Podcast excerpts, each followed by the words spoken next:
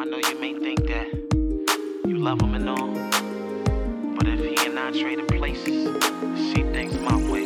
Listen. You ask a question, then second guess it. 嗨，各位同学，大家早上好，我是瑶瑶老师，欢迎来到今天这一期的英语口语每日养成。在今天这期节目当中呢，我们来学习一个非常简短，但是却非常有深意的一个短语。首先的话呢，我们先来听一下这样的一段英文台词，它的话呢，依旧是来自于《绝望的主妇》第一季第二十集，《Desperate Housewives》Season One Episode Twenty。 I think I'm in over my head. I think I'm in over my head。我觉得我头都大了，或者也可以说，我觉得我焦头烂额。I think I'm in over my head。I think I'm in over my head。 那么在今天这段英文台词当中呢，我们需要注意的发音技巧呢，就是当 I'm in 和 over 出现在一起的话呢，咱们可以有两处连读，可以读成 I'm in over，I'm in over。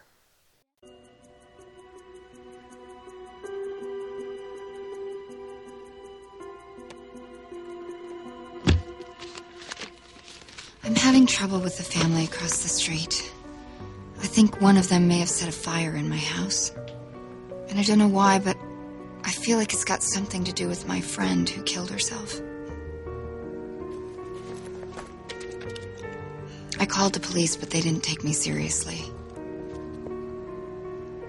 This family's got a secret, a bad secret.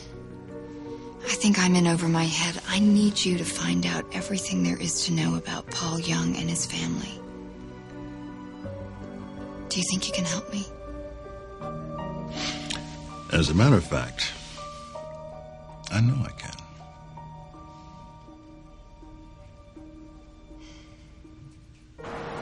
Spring? 那么在今天节目当中呢，我们来学习这样一个表达，叫做 in over one's head。这个短语呢，它的字面意思非常好理解。 比如说呢，你现在呢正往一个泥潭，正往一个特别深的水池子里面去走，然后呢，逐渐的这个水呢没过了你的头顶，所以呢，它叫做 over one's head。而这个 in 的话呢，表示处在哎这样的一个水体当中，所以呢，in over one's head。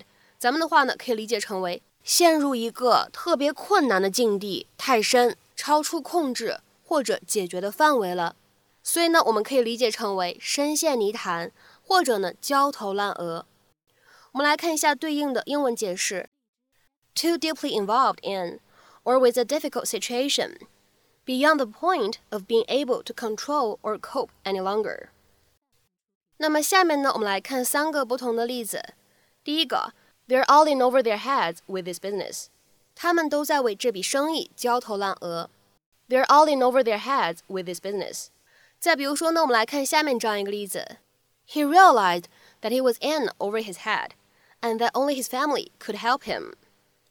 他意识到自己深陷泥潭，只有他的家庭成员可以帮助自己。He realized that he was in over his head, and that only his family could help him. 下面呢，我们再来看一下最后一个例子，会有一些长。I think I'm in over my head with Amy.